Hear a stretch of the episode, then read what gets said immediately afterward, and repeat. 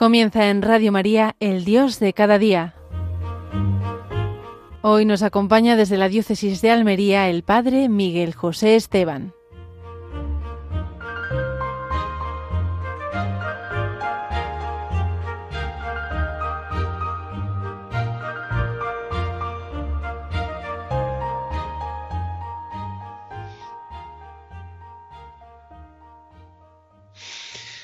Pues bienvenido y bien hallados, queridos hermanos, desde aquí, desde Almería, desde este lugar tan hermoso como es la casa de espiritualidad, Reina y Señora, en un lugar muy bonito para encontrarse con el Señor. Ayer eh, hizo un poquito de viento, pero hoy ha amanecido un día maravilloso. Tenemos una calma fabulosa en España está nevando y haciendo frío y aquí tenemos una temperatura ideal y es un lugar especial para encontrarse con, con el Señor y con la Virgen María. Antes de iniciar en este día, ya en el mes de enero y cerquita ya de la presentación de la Candelaria, Vamos a hacer una oración y para que ella nos, María, nos ayude a vivir este Dios de cada día. Y dice así esta oración. Y bendito el fruto de tu vientre, Jesús. Jesús, ese nombre, ese hombre por el cual somos salvados y no hay otro que nos salve. Su concepción en tu seno cambia el destino del mundo. Pronto va a estallar la verdad. Dios es nuestro Padre y nosotros sus hijos. Se acabó la lejanía.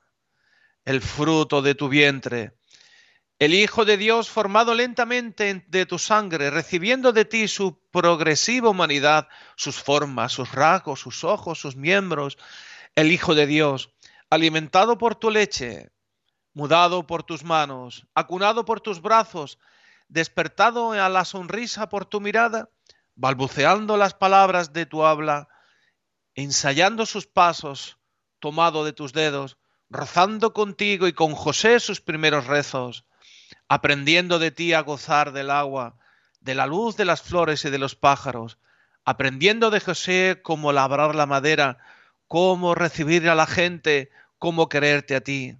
No queremos, no podemos separarnos de ti, Jesús, ni a Él de ti. Por eso tantas veces te representamos a ti, María, con el niño en tus brazos. Como el anciano Simeón en el templo, sabemos y proclamamos que es la gloria de su pueblo Israel y la salvación a todos prometida desde el tiempo de Adán. Escuchamos la predicción de aquel día. Una espada atravesará tu alma, te partirá el corazón. Y así fue cuando Jesús, rechazado por tantos hombres, quedó crucificado en tu presencia. Aquí estabas tú, de pie junto a la cruz, con tu fe única representándonos a todos adherida a la pasión y la salvación de tu Hijo. Y compartiendo su fidelidad al Padre, su esperanza inquebrantable. Benditos sean ambos que en este terrible momento de la salvación que ya se anuncia hoy, nos, trajiste todo bien. Pues bienvenidos, queridos hermanos, como he dicho. Hoy vamos a hablar de la Virgen María y que nos va a servir para este Dios de cada día de cómo ella es medianera de todas las gracias. El, la carta de la Redentores, Redentores Mater de San Juan Pablo II habla del corazón materno de María y la existencia en una María como corredentora con Cristo, María medianera de todas las gracias. Esa es, hacia eso iba la orientación de toda la Iglesia. Ya desde que el Papa Pío XII de Cralón en el año 50 definió esa, la, asunción de María, María sigue siendo esa medianera. Pero quizás pueda haber un problema. ¿Cómo es ese carácter de mediación? Porque el único que hay mediación entre Dios y los hombres es Jesucristo.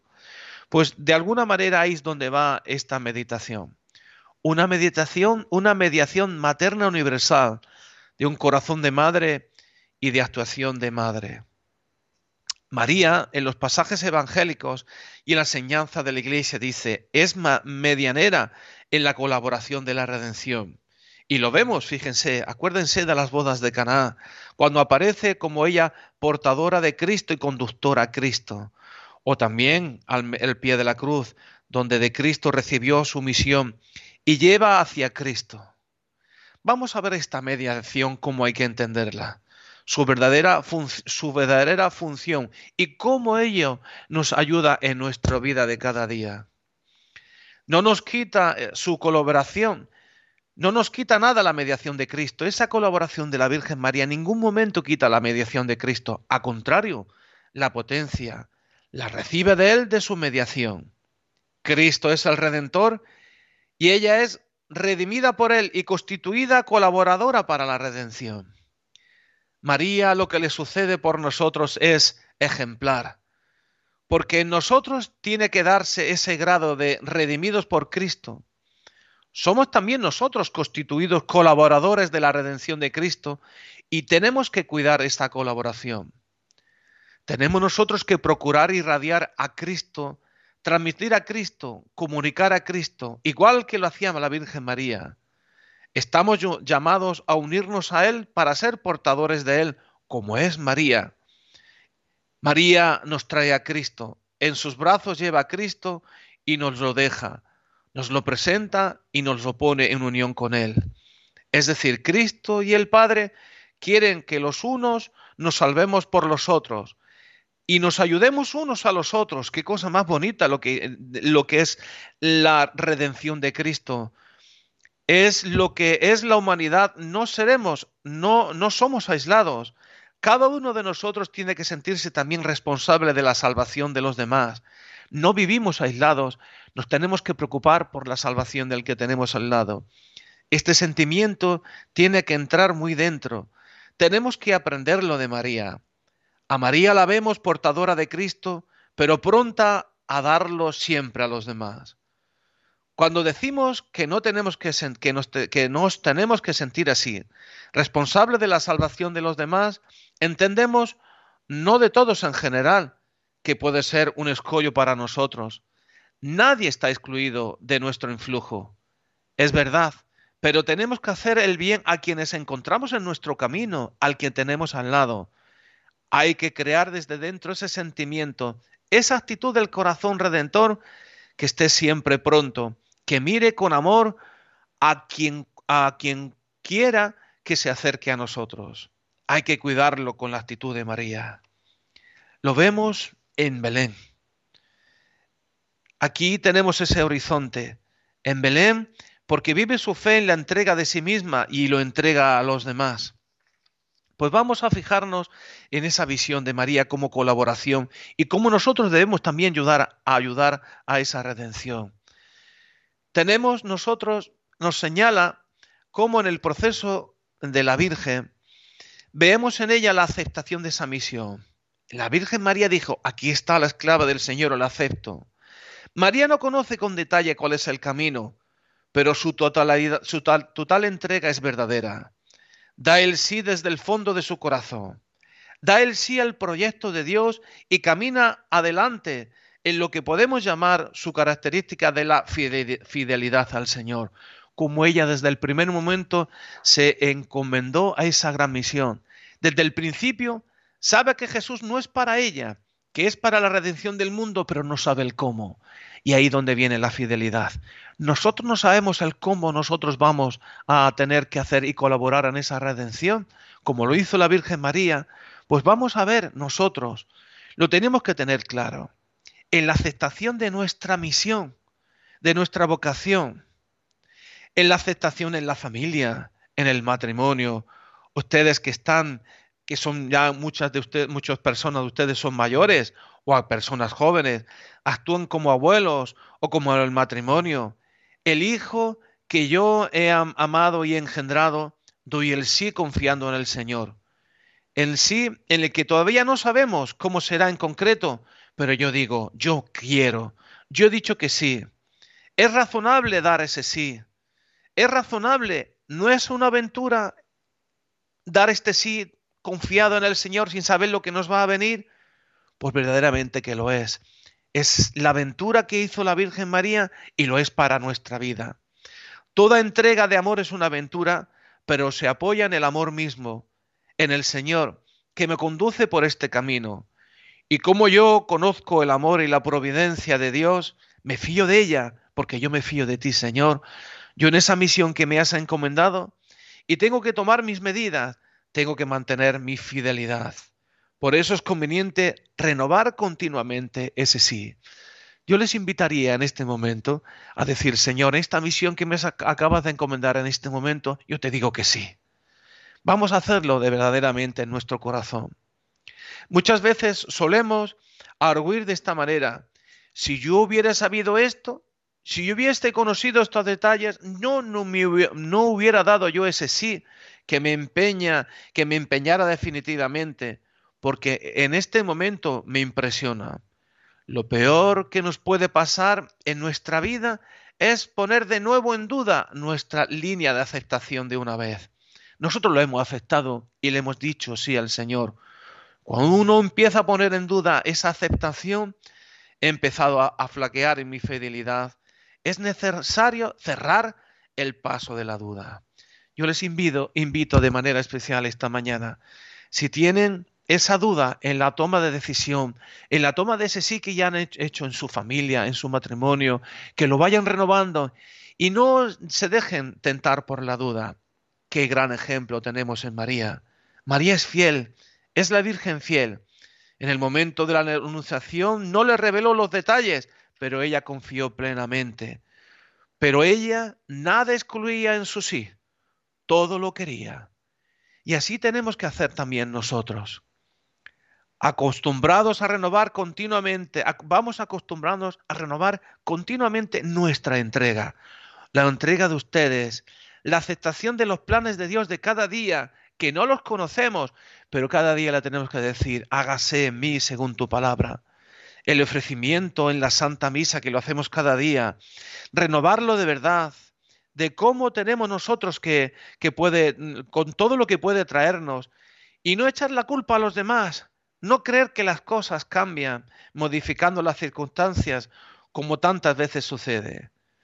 Nosotros, de manera especial, vamos a renovar esta mañana, decir, igual que la Virgen María en su presentación en el templo, en la presentación al Hijo en el templo, hizo su nueva renovación, de manera especial, nosotros vamos a decirles esta mañana, María, ayúdanos a renovar ese sí que te dimos en el primer momento, en el compromiso que me has presentado y que me ha presentado tu Hijo. Vamos a pedírselo especialmente con una oración y, con una canción de Hakuna, que es una, bueno, de Hakuna no, que es de una chica que es mm, que canta fenomenal. Vamos a escuchar la canción de María. Adelante.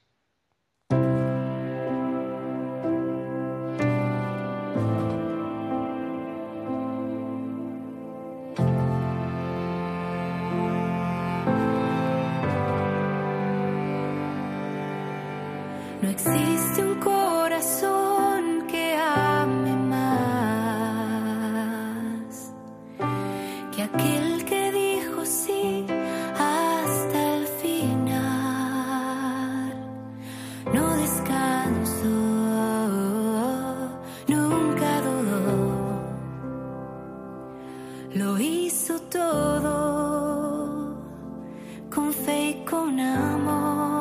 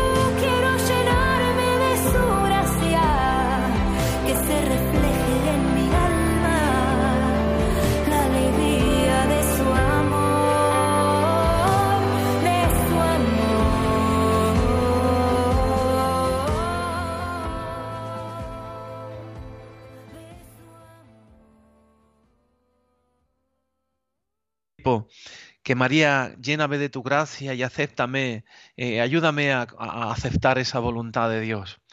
Pues en este momento en el cual hemos presentado a María como esa medianera de todas las gracias, ya lo presentaba en la, carta del Papa, la Redentor, Redentoris María, hoy vamos a mirar en este momento como en el, en el momento de la presentación, que lo celebraremos dentro de poquito. María humildemente va recibiendo a través de los siglos las señales, las circunstancias, el camino de la orientación y la acepta con toda fidelidad. Y esto lo, lo, sucede en el momento de la presentación. Es en el momento de ofrecer a Jesús en el templo. Uno de los misterios en los que se detiene de manera especial el Papa Juan Pablo II y, lo llama la segunda anunciación. Fijaros, en este momento le llama la segunda anunciación. Fijémonos en este misterio que vamos a proclamar.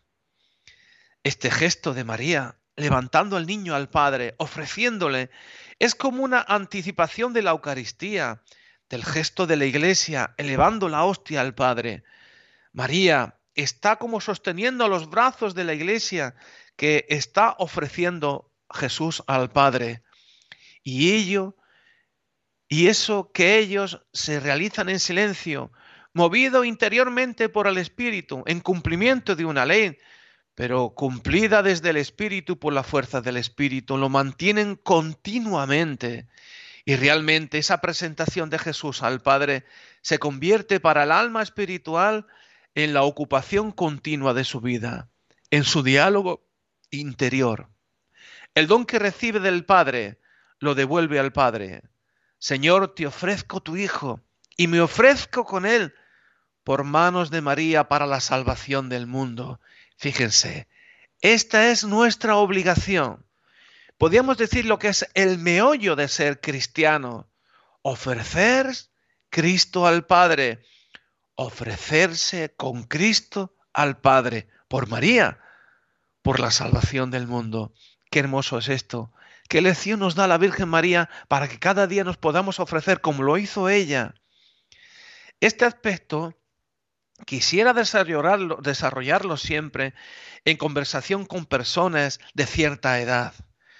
Ustedes que nos escuchan, muchos de ellos de avanzada edad, que fácilmente se consideran marginadas e inútiles y pueden decir, usted que me está escuchando desde una cama o desde una casa, que quizás ya pues no tiene grandes ocupaciones, esto no es verdad. Esa edad es especialmente apta para la acción de Dios. Yo he notado como en personas de edad de jubilación o prácticamente jubilados, aún no sean de edad muy avanzada, suelen decir, ha terminado ya mi misión en el mundo. Pues les quiero decir una cosa, no es verdad. Ustedes todavía están cumpliendo una gran misión. El Señor, en su providencia, suele cuidar de irnos quitando de vértigo del mundo para prepararnos a una mayor intimidad con Él. Busquen esa intimidad con Él.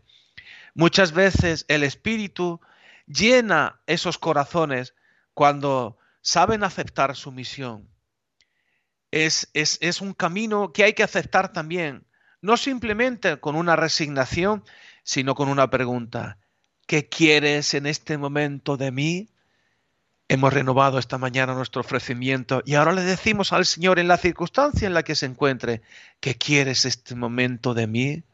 El Señor muchas veces llama a grandes confidencias en las almas y en poco tiempo se advierte grandes progresos, porque el Señor les ha liberado de muchos obstáculos aquellas personas que ya llevan una vida avanzada, que se oponían de su entrega ilimitada al Señor. Ahora es el momento favorable ha ido preparando el camino por muchas alternativas, pero ahora parece que se despeja el camino y el Señor tiene un, un gran momento para ustedes.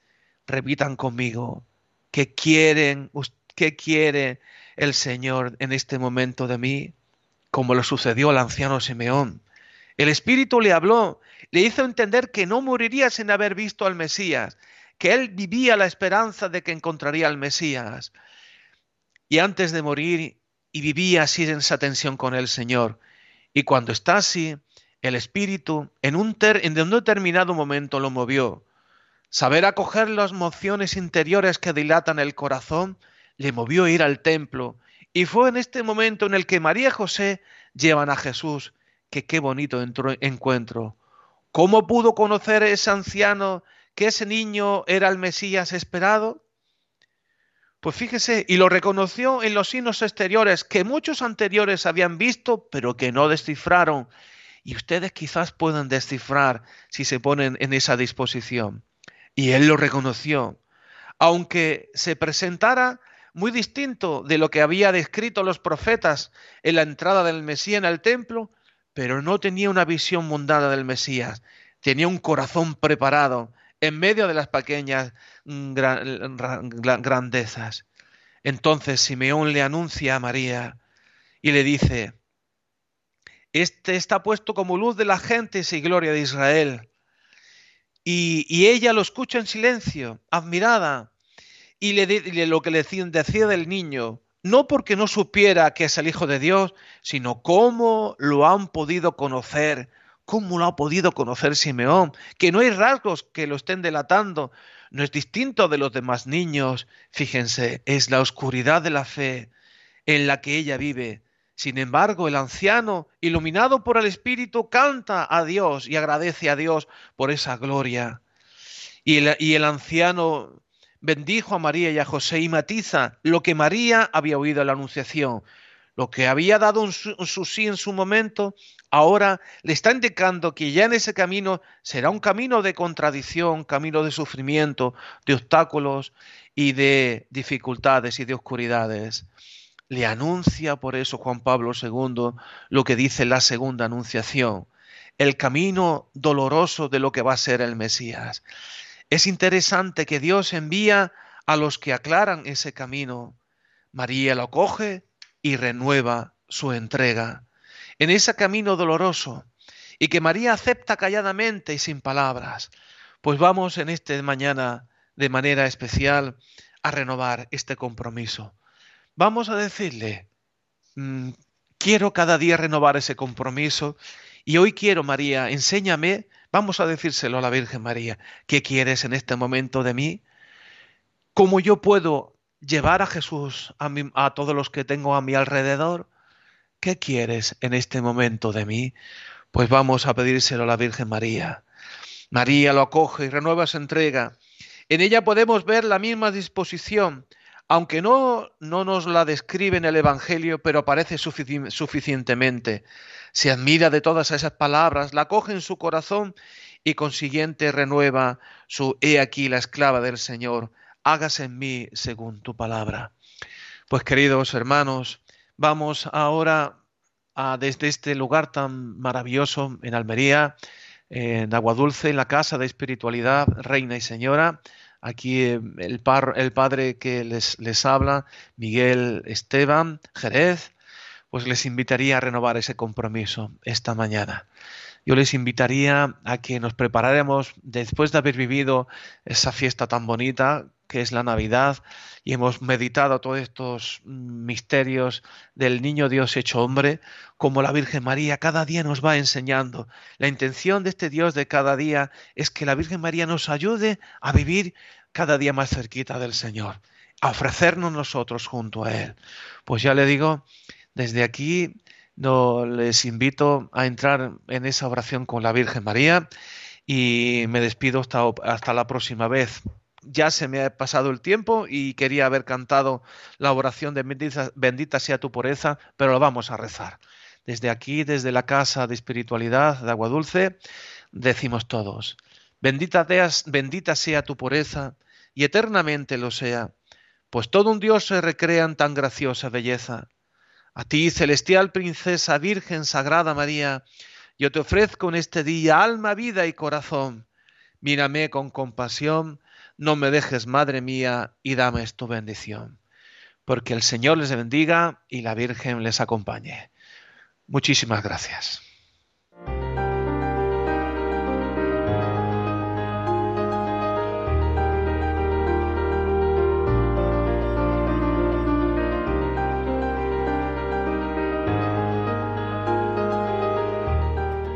Finaliza en Radio María, El Dios de cada día Hoy nos ha acompañado desde la diócesis de Almería el padre Miguel José Esteban.